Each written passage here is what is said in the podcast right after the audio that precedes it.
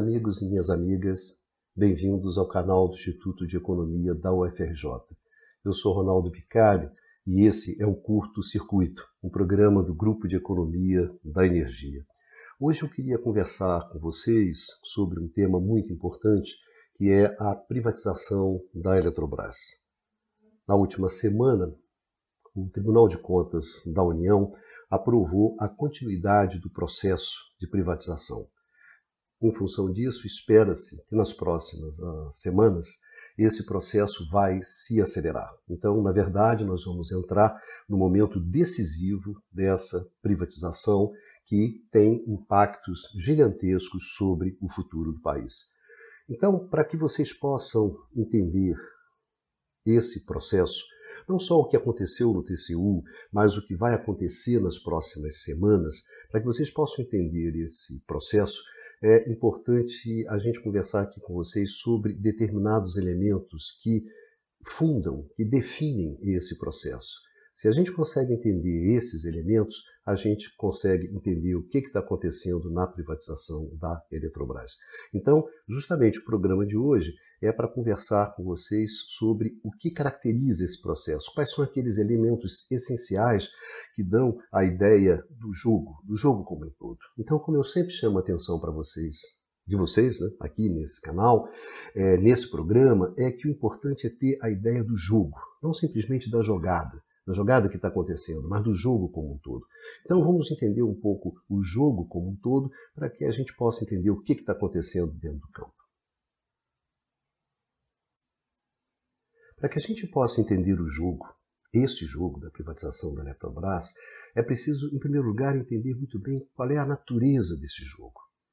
E aqui a gente tem que deixar muito claro. Aqui não se trata, a discussão sobre a privatização da Eletrobras, ela não se trata de uma discussão sobre a resolução dos problemas estruturais pesados que o setor elétrico brasileiro tem. Nós não estamos aqui nós, discutindo sobre eh, aumentar o investimento, reduzir os preços, condições para que a sociedade brasileira e para que a economia brasileira tenha acesso a uma energia mais barata. Nós não estamos discutindo aqui o processo de transição energética, de como é que se acelera acelera a entrada das energias renováveis, no caso eólico e solar, no setor elétrico brasileiro. Não se trata disso. A privatização da Eletrobras faz parte de uma outra agenda. Que outra agenda é essa? É uma agenda de negócios. Então, o que nós vamos discutir aqui, no fundo, não é o setor elétrico, são os negócios, como se fazem os negócios no Brasil.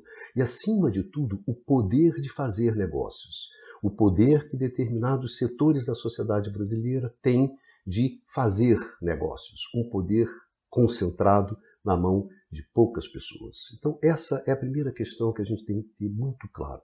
O que, que nós estamos discutindo aqui? É o poder, o poder de se fazer negócios. Essa é a primeira questão. Dentro, tendo isso em mente, a gente também tem que ter na cabeça um segundo ponto que é importante, que é contextualizar essa discussão. A privatização da Eletrobras ela se dá num determinado contexto e é muito importante entender esse contexto para que a gente possa entender o jogo. É fundamental isso. Que contexto é esse? Esse contexto é um contexto que o meu amigo Eduardo Costa Pinto discute muito no Diário da Crise, né? que é a sucessão de eventos que vão configurar esse quadro que nós temos no Brasil. Mas vamos se ater naquilo que é essencial, aquilo que nos interessa nessa discussão da privatização da Eletrobras. Em primeiro lugar, a partir de 2016, a elite brasileira toma uma decisão. Eu brinco que ela partiu para a ignorância. Ela decidiu reconfigurar o capitalismo brasileiro. Ela resolveu desmanchar aquilo que se tinha para construir um outro Brasil, mas um outro Brasil na qual ela ficasse numa situação muito mais privilegiada do que aquela situação que ela tem hoje. Então, claramente, você parte, parte para a ignorância. O que eu chamo partir para a ignorância? Você parte sobre os direitos dos trabalhadores, claramente no sentido de cortar o custo da força de trabalho. Então, parte firmemente para isso, a reforma trabalhista, parte para cima do Estado, no sentido de controlar o Estado, de controlar o Estado. E uma prova desse controle, uma estratégia no sentido desse controle, é o teto de gasto. Que na essência é, se a farinha é pouca, meu pirão primeiro. Então, se eu vou fazer gasto público, eu vou fazer os gastos com os rentistas, não vou fazer com saúde, com educação, não vou fazer com isso. Vou fazer comigo, ou seja, com os rentistas, que sou eu.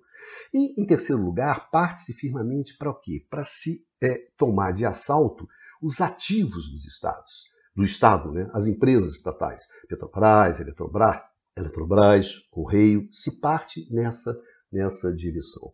Então, claramente se desenha esse quadro e a partir de 2016 se acelera isso. A privatização da Eletrobras, ela está nesse contexto. Não é gratuito, não é de graça, que no jogo da privatização, aqueles agentes, aqueles atores que são os mais importantes nesse jogo, são justamente aqueles que estão no topo, no topo da lista da Forbes dos mais ricos do Brasil. Então, na privatização da Eletrobras, o que, que você vai encontrar por trás da privatização da Eletrobras? São justamente aqueles setores no topo, no topo da, da, da lista dos, dos, dos, mais ricos brasileiros. Então, justamente, a Eletrobras, nesse sentido, ela é um exemplo muito bom desse movimento, desse movimento que a elite brasileira recebe, resolve tomar de assalto no Estado brasileiro, e ali você tem até o nome das figurinhas. Que aqui não importa. A questão fundamental é simplesmente o nome. Se não fosse esses, essas figuras, seriam outras. O que é importante caracterizar aqui é justamente esse movimento. É esse movimento que a gente tem que ter muito claro na cabeça.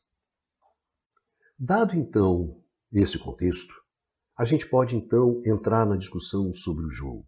Entendendo o que rola em torno do jogo, a gente pode agora partir para entender o próprio jogo aqueles elementos que são essenciais para definir o que está acontecendo.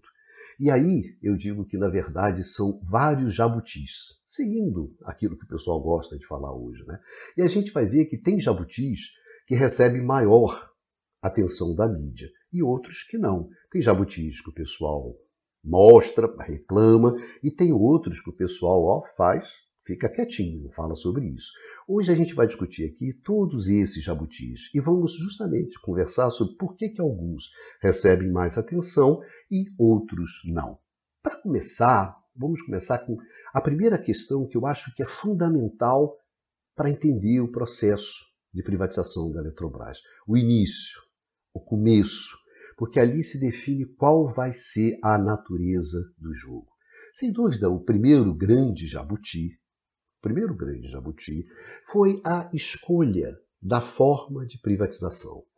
Como vai ser feita a privatização da Eletrobras? As privatizações tradicionais que nós tivemos lá nos anos 90, no governo do Fernando Henrique Cardoso e também no governo do Itamar, essas, essas privatizações elas eram caracterizadas por quê? Você vendia o controle da empresa.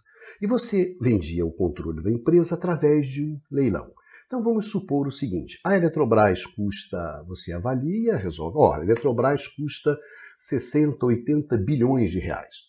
Então você faz um leilão e quem der desses 80 leva. De 80 para cima, né? Quem der 80, 90 leva o controle da empresa.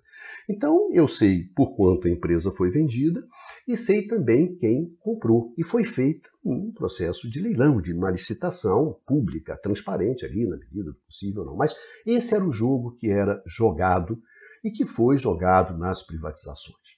No caso da Eletrobras, não foi essa a decisão. A decisão não, nós vamos fazer uma capitalização. Tem uma discussão sobre se a capitalização, na verdade, é, ah, não, isso aqui não é uma privatização, isso é uma capitalização, então isso, na verdade, é para facilitar o processo. Isso é papo para boi dormir, esquece isso, isso é bobagem. Vamos concentrar naquilo que interessa. E o que, que interessa? Aqui é que está o primeiro jabuti, a capitalização. Como é que você faz a capitalização? Você faz a capitalização da seguinte maneira. Vamos imaginar que a Eletrobras hoje ela tem um número de ações, sei lá, 100 ações. 100 ações. Tá bom, a Eletrobras hoje tem 100 ações que estão né, no mercado, etc., que se representa a empresa, e o Estado brasileiro tem 90, 90 dessas 100 ações. O que é a capitalização? A capitalização é o seguinte: olha só, cara, nós vamos lançar mais 100 ações Você, governo, não vai comprar essas ações. Na verdade, só o setor privado que vai comprar. Então, o setor privado vai lá, compra essas 100 ações e, junto com as outras 100, você passa a ter 200 ações. Só que dessas 200 ações, o governo só tem 90 e o setor privado tem 110. Então você transferiu através da capitalização, o governo perdeu, perdeu né, o controle sobre essa empresa. Então a capitalização é isso: você lança as ações e o governo não pode participar é, na compra dessas ações. Então o controle é passado para o setor privado. Qual é a brincadeira aqui? Bom, em primeiro lugar, em primeiro lugar, se você fizesse a privatização nos moldes é, das que foram privatizadas nos anos 90, qual era o problema que tinha? Era o patamar. Se uma Eletrobras custa, vamos dizer, 80 bilhões, 100 bilhões, vamos colocar grosseiramente, se ela custa 100, vamos, fazemos as contas e avaliamos, ó, a Eletrobras vale 100 bilhões de reais. Então o cara tem que chegar e casar 100 bilhões de reais para levar a Eletrobras. Então isso coloca o jogo da privatização num determinado patamar. Então você tem que ter bala na agulha para chegar lá com esses 100 e levar.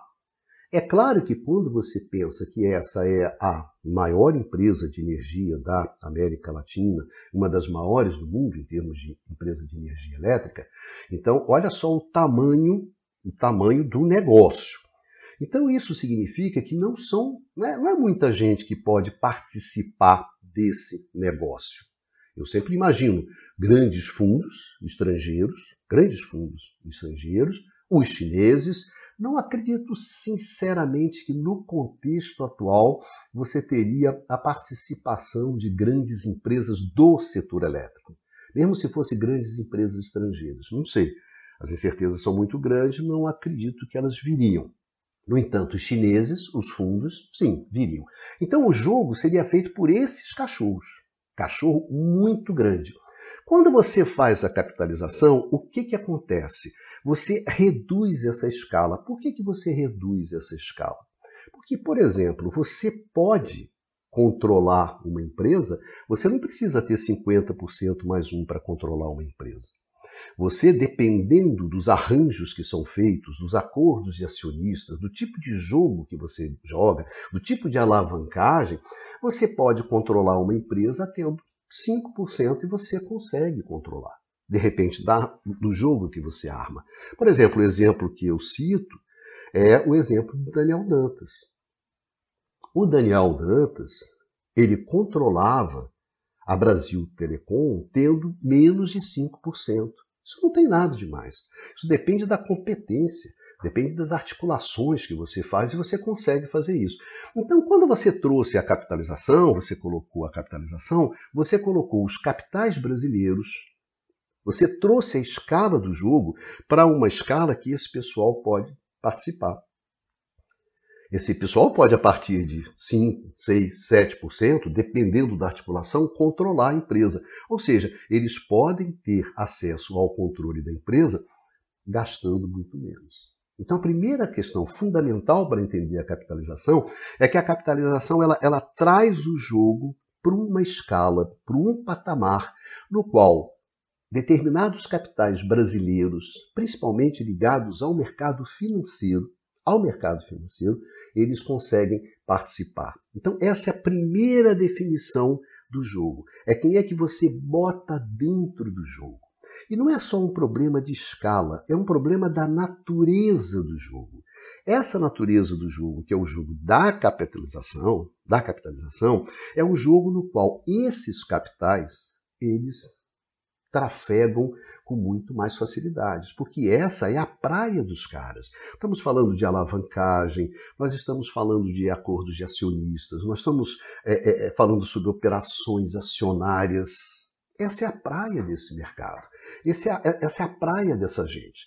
Então eles trouxeram, trouxeram o jogo para um patamar e para um terreno no qual eles se sentem muito à vontade e começam a armar suas diversas estratégias, justamente a partir daí. Então, o que se vê desde então, no sentido de, do, do movimento das ações no mercado de ações em torno da Eletrobras, da aquisição, do comportamento de certos fundos, giram no sentido de você ter uma posição privilegiada nesse processo de privatização. É, não é apenas você chegar na privatização com uma posição acionária no qual você de, de, controla determinadas quantidades de ações que vão te colocar no jogo depois.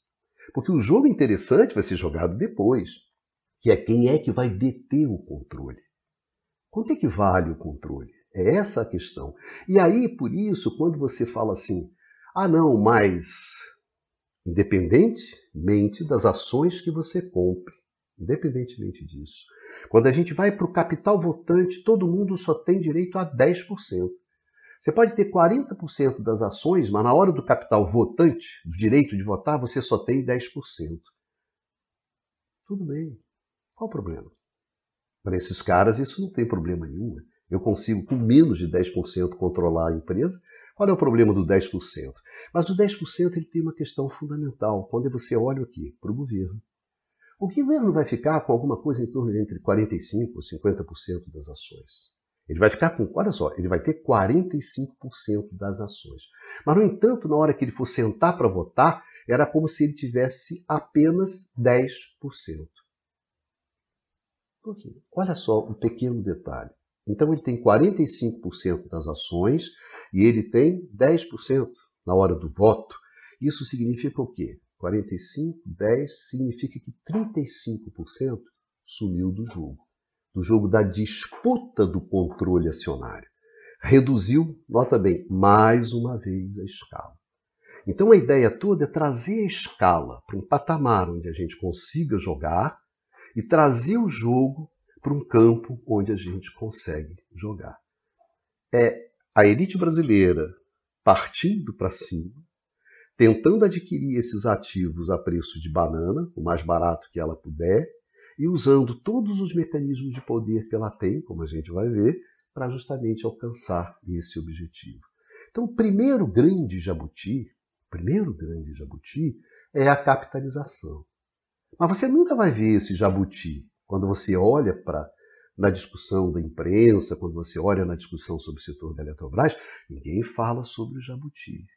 Esse, esse, jabuti, que na verdade é o primeiro grande jabuti colocado na árvore da privatização, esse ninguém quer falar. E não quer falar, primeiro, porque ele é um jabuti fundamental, e principalmente por causa das mãos que colocaram esse jabuti na árvore. Essas mãos são poderosas. Então, como são poderosas, na hora de se criticar a privatização, mesmo que você reconheça que a privatização ela é ruim, e você vê muito artigos na imprensa sobre isso, é tudo cheio de dedo. E a conclusão sempre é a mesma. Apesar de todos os problemas, nós seguimos sendo favoráveis à privatização. Mesmo essa, porque afinal essa privatização atende senhores muito poderosos e eu não vou comprar briga com esses caras. Então, Entenderam? Essa é uma das razões. Então, esse é o primeiro jabuti, a capitalização. Bom, esse foi o primeiro jabuti. E qual é o segundo jabuti? O segundo jabuti a gente vai encontrar na posição das instituições. E aí, as instituições. Esse é um ponto chave. Por quê? Esse ponto das instituições ele é importante. Por quê? porque ele tem a ver com esse grande contexto. Por que, que a elite brasileira avançou? Avançou nessa agenda do desmanche, nessa agenda do assalto às, ao Estado, aos bens dos Estados, aos direitos dos trabalhadores, partiu para cima, em função da fragilidade das instituições. As instituições brasileiras hoje, depois do processo da Lava Jato, que simplesmente destruiu as instituições brasileiras, elas se encontram muito fragilizadas. Então, justamente essa fragilização das instituições é que permite que você avance de forma decisiva e arrasadora nessa agenda do desmanche. Então, vamos olhar as instituições. Qual foi o comportamento das instituições ao longo da privatização da Eletrobras, diante de tamanha sede desses senhores né, de avançar sobre esse butim? Bom, eu acho que a primeira questão fundamental que a gente deve olhar, deve olhar para o Congresso. O que, que aconteceu no Congresso na privatização da Eletrobras? Isso é importante porque isso é muito educativo. Não só do comportamento, e é aqui que se encontra um grande jabuti que é o jabuti, o famoso jabuti das térmicas. Não houve discussão no Congresso na privatização da Eletrobras. Foi medida provisória, foi regime de urgência. Se atropelou, se aproveitou inclusive da pandemia para criar uma série de mecanismos que acelerava a tramitação e principalmente impedia qualquer tipo de reação da oposição. A oposição ficou completamente encaixotada. Criou-se um regulamento que era draconiano, não havia discussões. Quantas audiências públicas ocorreram na Câmara durante ou sobre a privatização da Eletrobras? Sabem quantas, senhores? Nenhuma. Nenhuma. Então, simplesmente o Arthur Lira passou, passou o trator. E no Senado não foi muito diferente. O Rodrigo Pacheco fez um pouco de mise-en-scène, mas ao fim e ao cabo foi. Lá se foi a privatização da Eletrobras. Embora houve uma margem menor, nós perdemos lá por três, quatro votos, poderíamos ter segurado lá a privatização, mas não foi isso que aconteceu. Se atropelou.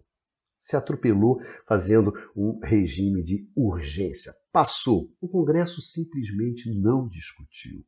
E para isso aí você tem toda a jogada do orçamento secreto, tudo isso, mas isso vocês conhecem, isso aí está no debate, isso aí as pessoas vêm falando, e não valeu apenas para a Eletrobras. Só que no caso da, da, da Eletrobras se adquiriu assim, uma dimensão vergonhosa. Né? Como você privatiza uma empresa desse tamanho, né? os interesses, a capilaridade, a importância que tem no país, sem discutir? Pois bem, o Congresso não discutiu. Mas aí no Congresso surgiu uma coisa muito interessante, que é justamente esse processo.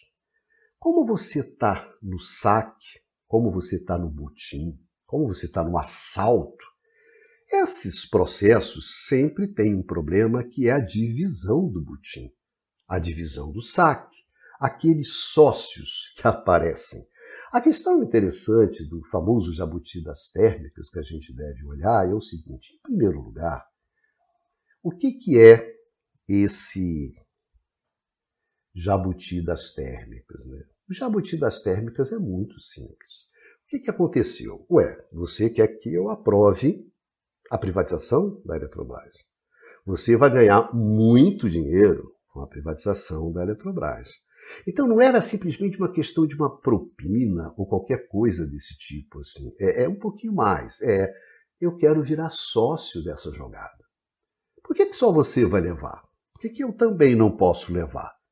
Né? Você está passando por cima, por que, que eu também não posso passar por cima?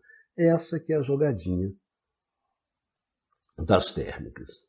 Então, para você privatizar a Eletrobras, para que eu autorize, para que eu sancione, para que eu aprove, você vai ter que fazer o seguinte: você vai ter que me dar 8 gigawatts de térmicas.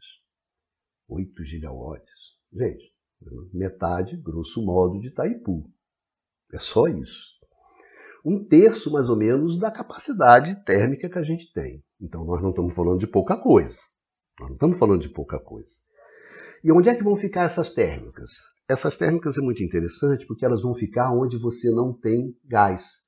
São térmicas a gás que você vai colocar em lugares que não tem gás. Então, para que essas térmicas funcionem, é preciso então que você construa o que? Os gasodutos. Onde é que está o sócio? O sócio está na construção dos gasodutos. É quem vai construir os gasodutos para essas térmicas. Que pelas estimativas, o pacotão todo pode ir a 200 bilhões de reais. Mas são 200 bilhões de reais, pode ficar tranquilo, que vão ser os consumidores que vão pagar. Então é uma propina que o cara que está interessado na privatização da Eletrobras ele não paga. Ele terceirizou a propina. Quem paga a propina somos nós, os consumidores. E a coisa é tão assim, gente, que só um pequeno comentário, pequeno comentário sobre isso, é o seguinte. Essas térmicas, elas são térmicas que são térmicas inflexíveis. Né? Quando as pessoas ouvem isso, e aqui a gente abre um pouco, aqui a técnica ajuda a entender a armação política, né? e acima de tudo, quem é que bota o jabuti na árvore. Térmicas inflexíveis. O setor elétrico, ele opera em equilíbrio. Como não tem estoque, você tem que gerar e consumir ao mesmo tempo. Então o setor elétrico tem que ficar no equilíbrio o tempo inteiro. Por isso que esse setor ele tem um operador central. Ele tem um cara que é o meio de campo.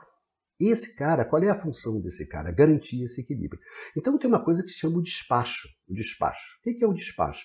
O despacho é quando você coloca a térmica, coloca qualquer central para gerar, coloca ela no sistema. Então esse é o despacho.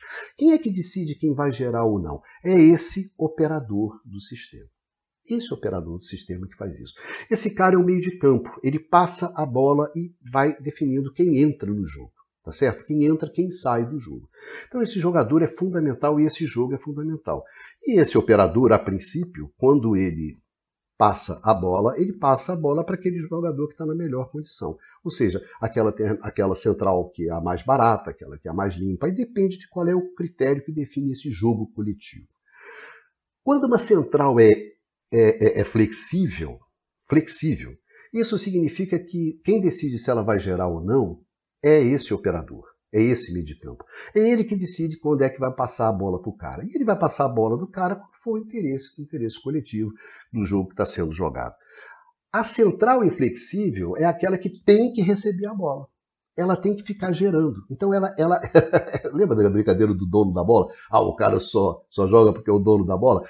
A inflexível é essa dona da bola. Então o que, que acontece? Essa térmica ela tem que entrar no jogo. E quando ela entra no jogo, o que, que ela faz?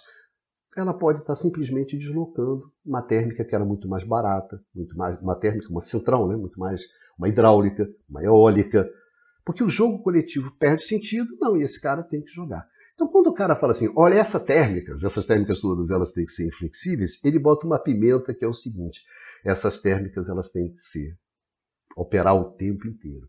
Aí qual é a jogada? Se ela opera o tempo inteiro, ela consome gás o tempo inteiro e ela utiliza o gasoduto o tempo inteiro. Então, essa operação desse jeito, o tempo inteiro, com inflexibilidade, faz com que você viabilize o investimento no gasoduto, porque você viabiliza a ocupação do gasoduto. Então, quem colocou esse jabuti sabia exatamente por que estava colocando esse jabuti. Então, esse foi o processo que aconteceu. Esse é o jabuti que todo mundo reclama. Todo mundo reclama. Dona Miriam reclama, os jornais reclamam, façam editais, associações. Todo mundo reclama desse jabuti. Por quê? Porque esse é o jabuti do sócio, cara. do sócio. Daquele cara que não estava previsto para entrar no jogo e que entrou. É esse o problema desse jabuti. É esse o problema que o pessoal reclama todo. Dos outros jabutis, ninguém vai reclamar, mas desse jabuti, todo mundo bate bumbo, reclama. Mas isso é para vocês entenderem a natureza desse processo e dos interesses que estão sendo jogados ali. Né? Certas coisas eu reclamo. Ah, a capitalização, não. A manipulação, não. Ninguém.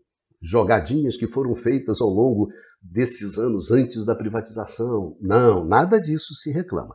O que se reclama é desse sócio que veio para a festa, mas que via Centrão acabou sentando na mesa, ó, dessa parte aqui, 100 bi, que dizem que é quanto vale esses gasodutos, a construção desses gasodutos, a utilização. O cara botou, não, 100 bi é meu, você vai levar quanto? Então eu morro nesse 100 bi. Então, essa questão do Congresso, ela define duas coisas. Primeiro, esquece. O Congresso foi por vinagre. Como instituição, ele exerceu a sua função como instituição de discutir o problema, de avaliar se era melhor para o Brasil, se era melhor para o setor elétrico, se aquilo ajudava. Não, Ele simplesmente ficou sócio do Butim. Então, virou sócio. Só que para ser sócio, o Congresso pediu, levou uma parte das ações grandes, e daí a reclamação sobre isso. Então, digamos que o Congresso, no Congresso a gente vai encontrar o segundo jabuti, mas um jabuti que vai mais além do jabuti das térmicas, porque é o que? É a completa omissão do Congresso em exercer o seu papel. Como instituição, ele não exerceu o seu papel. Então, isso foi fundamental para que o quê? Para que o Butim avançasse, para que o saque avançasse. Depois da gente discutir esses dois jabutis, vamos colocar mais um terceiro jabuti nesse jogo. Isso é importante colocar esse terceiro jabuti porque também é um jabuti institucional. Foi o papel que a agência reguladora, a Agência Nacional de Energia Elétrica, ANEL, desempenhou nesse processo. A agência reguladora ela tem um papel muito importante. O que se espera dela é neutralidade, é independência. Foi para isso que ela foi criada. Para defender, na verdade, os interesses do consumidor e também os interesses que dizem respeito à integridade do setor elétrico brasileiro. Que o setor elétrico brasileiro, na verdade, tenha condições de continuar operando e continuar se expandindo. A preocupação, a, a, função essencial de uma agência reguladora é isso, é garantir a integridade. E garantindo a integridade, a proteção, o acesso dos consumidores. Então, defender os consumidores. Esse é um papel importante. É por isso que ela tem independência. No entanto, o que se viu? O que se viu é que a Agência Nacional de Energia Elétrica não conseguiu responder uma pergunta que é bastante simples e que, evidentemente, é uma pergunta importante. É, qual é o impacto sobre as tarifas na privatização da Eletrobras. O que, que vai acontecer com as tarifas com a privatização da Eletrobras? Essa é uma questão importante. E a agência, ela não conseguiu responder isso. Ou não quis, na verdade, responder isso. Porque não era uma questão. Nós não estamos falando aqui sobre se a Eletrobras privatizada, ela vai ser mais eficiente ou menos eficiente, se vai ter mais competição ou menos competição, mais concorrência ou menos concorrência. Nós estamos falando sobre uma coisa que, na verdade, no caso da Eletrobras, era uma questão muito simples. Tem uma parte da energia da Eletrobras que ela é comercializada no que a gente chama de regime de cota. O que é esse regime de cota? Essa energia você, consumidor, quando você vai adquirir essa energia, você paga a operação da, da usina e a manutenção da usina. Você não paga a remuneração dos ativos. Você não passa, você não paga a remuneração dos investimentos que foram feitos naquela usina para criar aquela usina. E por que, que você não paga? Você não paga porque a partir de uma medida provisória, de uma decisão da, da, da, do governo Dilma, a medida provisória 579, se decidiu que essa, essa usina, como eram usinas mais velhas, elas já tinham sido pagas. Elas já tinham sido, o que o pessoal diz, amortizadas. Então não tinha por que o consumidor continuar pagando essa remuneração do investimento. Por isso que elas operam no regime de cota e você só paga a operação e a manutenção dessas usinas. Ok? Perfeito. Então o que, que acontece? As tarifas dessas usinas são mais baratas. O que, que acontece com a privatização? Na privatização, a empresa Eletrobras privatizada, ela, esse regime desaparece, desaparece, e ela vai poder vender para quem ela quiser, o preço que ela quiser. Então é evidente que o preço vai ficar mais caro. Não tem como não ficar mais caro. Não tem conta no mundo que diga que ela vai ficar mais cara. Porque a privatizada, a Eletrobras privatizada, não vai vender essa energia abaixo de operação e manutenção. Nem, nem, nem igual. Ela vai querer aquela possibilidade, aquela margem que o mercado vai dar para ela, que vai ter essa possibilidade. Pois bem, então a primeira ideia é: olha só, a privatização, a descotização vai levar a um aumento da tarifa.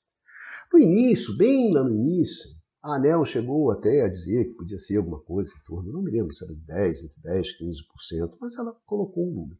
Mas depois ela foi modificando a sua posição. Ela foi deixando de ter essa posição. Tá certo?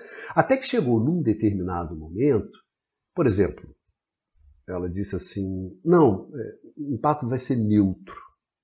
Vai ser neutro. Mas como impacto vai ser neutro?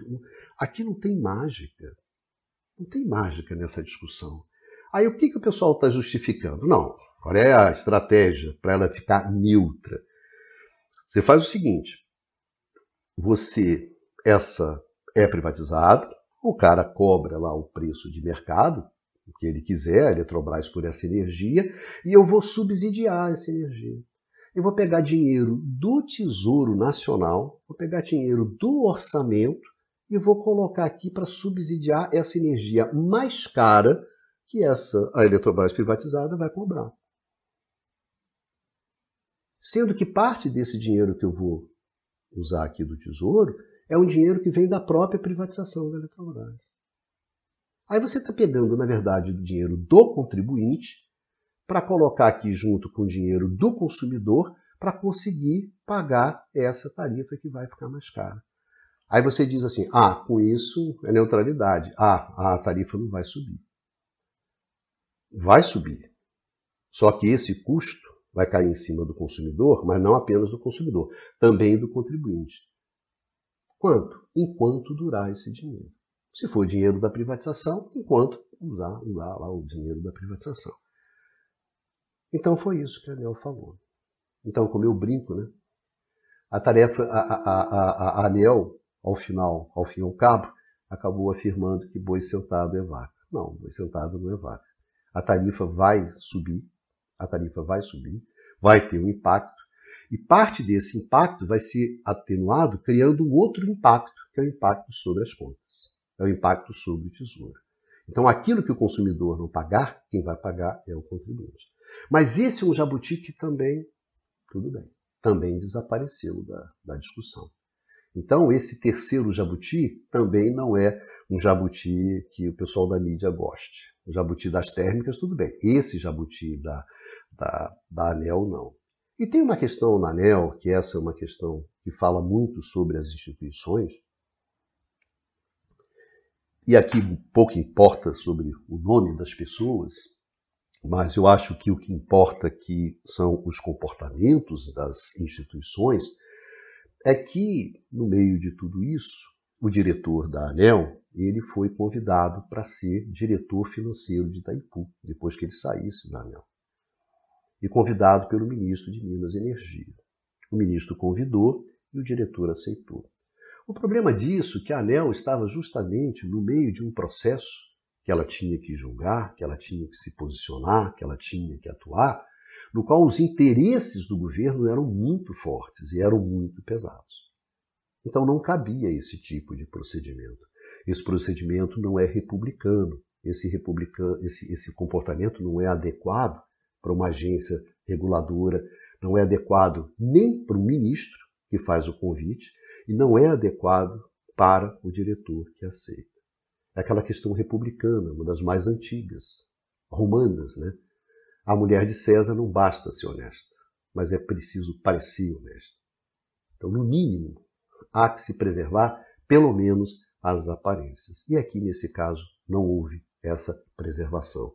E isso foi uma coisa lamentável. Então, assim como o Congresso Nacional virou sócio do Butim, a ANEL também virou sócia do Butim, sócia do desmanche, sócia, na verdade, da implosão do setor elétrico brasileiro, para atender aqueles interesses lá de trás daquele pequeno grupo de senhores que querem a Eletrobras. Simplesmente isso. Então, isso foi, sem dúvida, para a agência, um momento muito ruim, muito ruim, porque desqualifica as instituições. Ou seja, a gente desqualifica o Congresso, a gente desqualifica a agência reguladora. Esse processo para o país é muito ruim.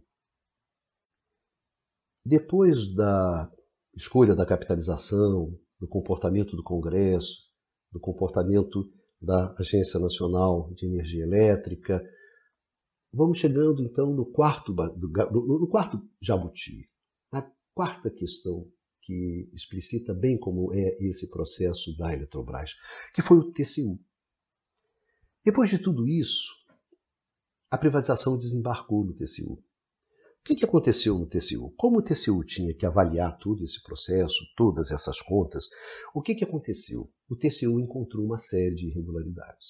E era natural que encontrasse, porque esse processo está aivado, está cheio dessas irregularidades, ilicitudes, procedimentos errados, e isso caiu na mão do TCU. E aí a gente entra em mais uma instituição, o Congresso, a agência, e chegamos ao TCU. E o que, que o TCU fez de fato? Ele fez de fato. O TCU, com a honrosa exceção do ministro Vital do Rego, o que fez o conjunto de ministros?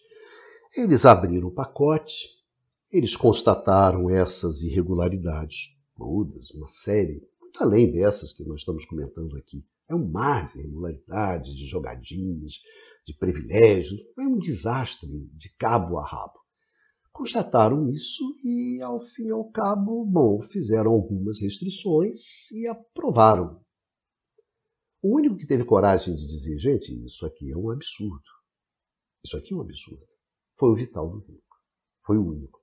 O resto mesmo, o próprio relator levantou algumas questões, mas não teve, não teve peito, né? não teve coragem de enfrentar os interesses por trás dessa privatização, que nós dissemos lá no início são interesses muito, muito poderosos. E eu diria sempre, é, é, eu brinco dizendo o seguinte: olha só, o comportamento do TCU é como aquela blitz que para o carro, abre o porta-malas, o carro está cheio de defuntos, de cadáveres, mal cheirosos, e simplesmente ele olha aquilo, constata fecha o porta-malas e manda o carro seguir. Na verdade, esse é o carro da privatização da Eletrobras. É um carro que vai juntando defuntos no porta-mala, defuntos no porta-mala, defuntos no porta-mala, vai passando, né? passa pela agência, passa pela, pela, pelo Congresso, passa pelo TCU, vai passando por várias blitz e todas elas fazem vistas grossas. Né? Olham, mas, ah, não, tudo bem, tem, né? Que coisa chata. E segue. E segue. No TCU não foi diferente.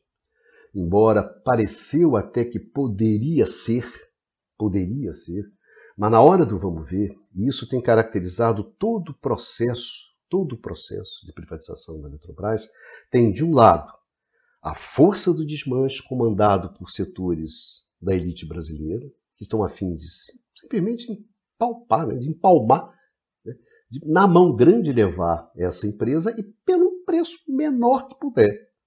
Tem esses caras acelerando o processo e tem instituições desse lado aqui que são incapazes de resistir a isso. E no TCU isso não foi diferente. Tem uma série de questões que o TCU levantou. Mas uma me parece muito interessante, porque ela justamente ela fala muito sobre o momento atual e como essa agenda da privatização, essa agenda de negócios, ela não tem nada a ver com o que acontece no real do setor elétrico, com as grandes transformações que você está assistindo no setor elétrico aqui e no mundo a extemporaneidade, né? coisa completamente fora de tempo. Mas é isso mesmo, meu amigo. Isso aqui é uma agência de negócios. Isso aqui é uma, é uma, uma agenda de negócios. Isso aqui é uma agenda de. de... não é uma agenda sobre o setor. É uma agenda de um butim. É uma agenda de um butim, não é uma agenda de discussão. Um dos pontos levantados, inclusive pelo próprio, pelo próprio relator, foi uma questão que parece muito complicada de energia e de potência, que na verdade não é uma questão tão complicada assim. Né? A questão, quando você vai avaliar uma empresa, quanto ela vale, você avalia o quê? Você avalia, bom, essa empresa aqui, no futuro, ela é capaz de gerar quanto de grana? E para gerar a grana que ela vai gerar, ela vende o quê?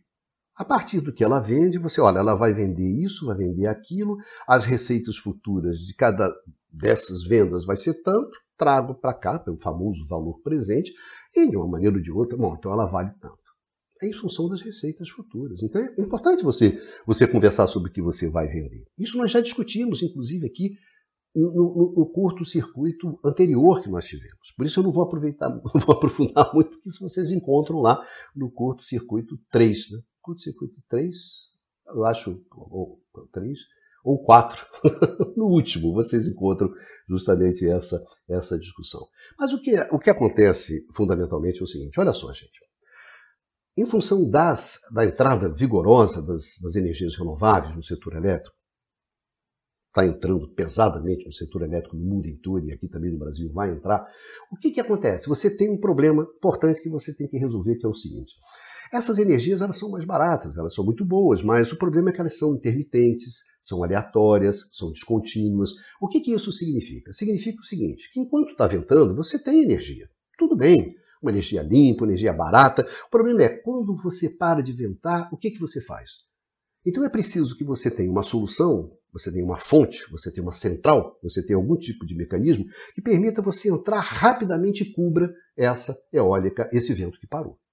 Então essa função, essa flexibilidade, essa capacidade de entrar rápido, essa capacidade desse, desse jogador, né, desse back que cobre os outros, e quando você tem algum deles param de funcionar ou falham, né, como no futebol, você rapidamente cobra esse cara, quer dizer, um cara que tem velocidade, flexibilidade, agilidade.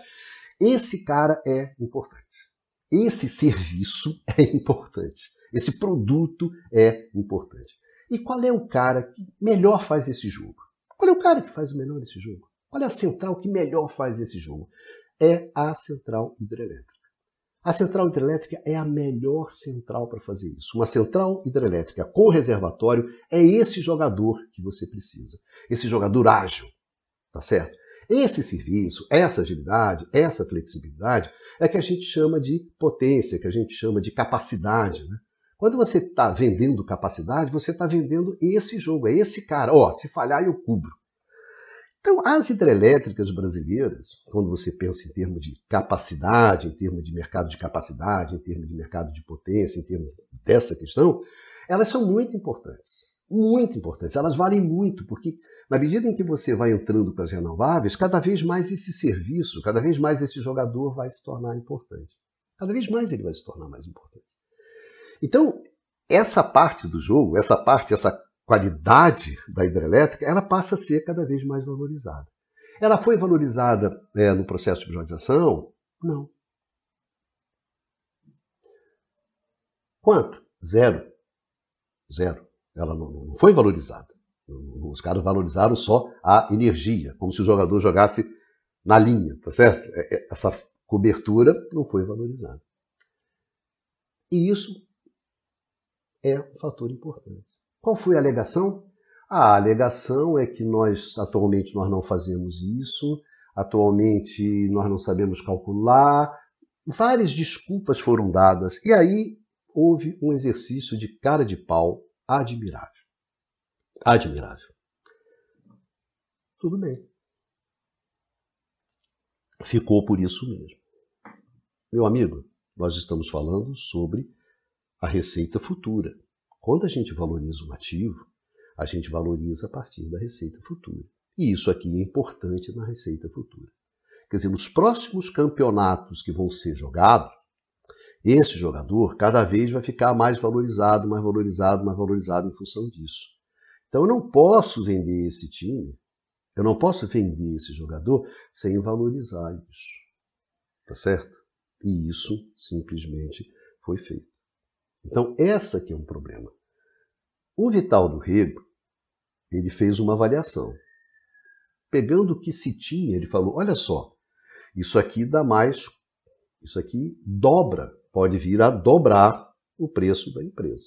Pode vir a dobrar o preço. Tá ele fez uma conta. Então, se você acha que não vai dobrar, você faz uma conta. O importante é que o governo, quando mandou a proposta, quando você definiu a valorização das ações, isso tem que estar. Tá. Isso tem que estar. Tá. Então, nota bem, esse apenas um ponto. Um ponto. Aí o que, que acontece? Aí você pegou uma hidrelétrica, uma hidrelétrica, tá certo? Uma hidrelétrica. E como é que você precificou ela? Você precificou essa hidrelétrica como se ela fosse uma energia eólica. É isso mesmo. Isso é inacreditável? Isso mais do que inacreditável, isso é simplesmente uma picaretagem. E essa picaretagem foi feita. Você fala, olha só, gente, uma eólica parou de ventar, a eólica para. Uma hidrelétrica com reservatório, ela não tem problema porque você tem a água no reservatório. Esse é o pulo do gato. Essa hidrelétrica aqui, ela não depende do fluxo do rio, assim como a eólica depende do fluxo do vento.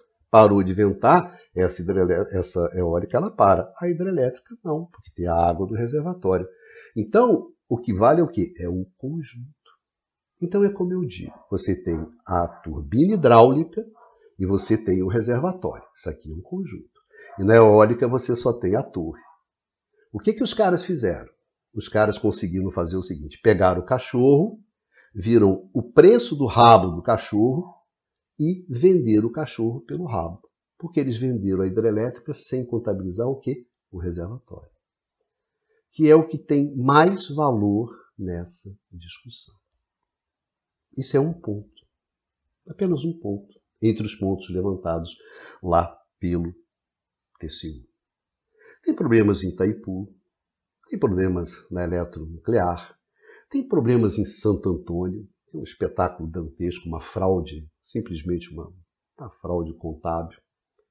Tem vários problemas, você vai somando ao longo de todo esse processo. Então você chegou ao fim e ao cabo com um carro empilhado de cadáveres, empilhados de defuntos, e o qual passou por mais uma blitz. Então, essa é a natureza desse processo e que a gente tem que ter na cabeça quando a gente olha a privatização da Eletrobras. Por, lá, por um lado, interesses poderosos empurrando essa privatização, sem limites, sem restrições, sem escrúpulos, forçando a barra para que essa privatização ocorra de qualquer maneira. Não importa, não importa. Não tem limite, não tem escrúpulos, não tem nada. Ó, não tem, meu Deus, uma coisa inacreditável, né? não tem custo. Os caras fazem tudo, vamos, vamos, vamos, vamos, vamos até o final. Nada vai parar esses senhores. E de um outro lado, você tem as instituições se omitindo. E mais do que se omitindo, né, elas vão virando sócias desse processo. Ou na agência, ou no Congresso ou no TCU, de uma forma ou de outra, ou no limite, ao fim e ao cabo, elas ficaram coniventes com o butim, coniventes com o saque, coniventes com a pilhagem, e muitas vezes elas acabaram virando o quê? Sócias dessa pilhagem, sócia desse, desse, desse butim. Esse é o processo da privatização da Eletrobras. E é esse processo que vai acelerar nos próximos dias, nas próximas semanas. E nós vamos ver muito mais defuntos, nós vamos ver muito mais cadáveres e nós vamos ver talvez novas blitz inócuas que vão também virando sócias, sócias, sócias. A verdade, na verdade, na verdade, quanto mais o processo avança, a pilhagem aumenta, os sócios aumentam, a briga pelo butim, pelo saque, acaba também aumentando. Então a gente vai ver coisas provavelmente do arco da velha, da velha, nos próximos dias em torno da privatização da Eletrobras. E com uma completa omissão da mídia. Porque a mídia, um lado, teme os senhores, os senhores da guerra, né? os senhores que estão por trás desse, desse, desse processo. Por outro, os donos da mídia são sócios do Butim, são sócios do Butim, são sócios da pilhagem. Então você não vai ver nenhum tipo de, de, de discussão na mídia como essa que nós estamos tendo aqui agora. Né? Então não é apenas um jabuti. Né? Tem o jabuti da capitalização, tem o jabuti do Congresso, tem o jabuti da ANEL, tem o jabuti do TCU, tem o jabuti de Santo Antônio, tem o jabuti da eletronuclear, tem o jabuti de, de, de da, da, de Itaipu. Enfim, o que não falta é jabuti nessa árvore. Mas nenhum desses jabutis, nenhum desses jabutis nasceu nessa árvore. Teve várias mãos que foram colocando esses jabutis. Tá bom, meus amigos? Bom, aos que chegaram até aqui, muito obrigado pela atenção de vocês. E seguimos aqui nesse curto-circuito, tentando justamente é, ajudar vocês a entender o que acontece é, no setor elétrico. Né? Então, sempre lembrando o velho, o velho é, é, é, é Alberto Diniz, né, que dizia que com o observatório da imprensa você nunca mais leria jornal da mesma maneira. Né? Então eu espero que com o curto-circuito você também nunca mais veja o setor elétrico da mesma maneira que você via antes. Né? Você consegue olhar esse bicho, consegue entender que bicho é esse. Esse bicho, meu amigo, para terminar, é uma combinação poderosa de tecnologia e política. Você tem que entender as duas coisas. É a confluência desses dois rios gigantescos, a tecnologia e a política. Entendendo isso, você consegue entender um pouco do setor elétrico. Um beijão a todos e a todas e nos vemos aqui no próximo curto circuito.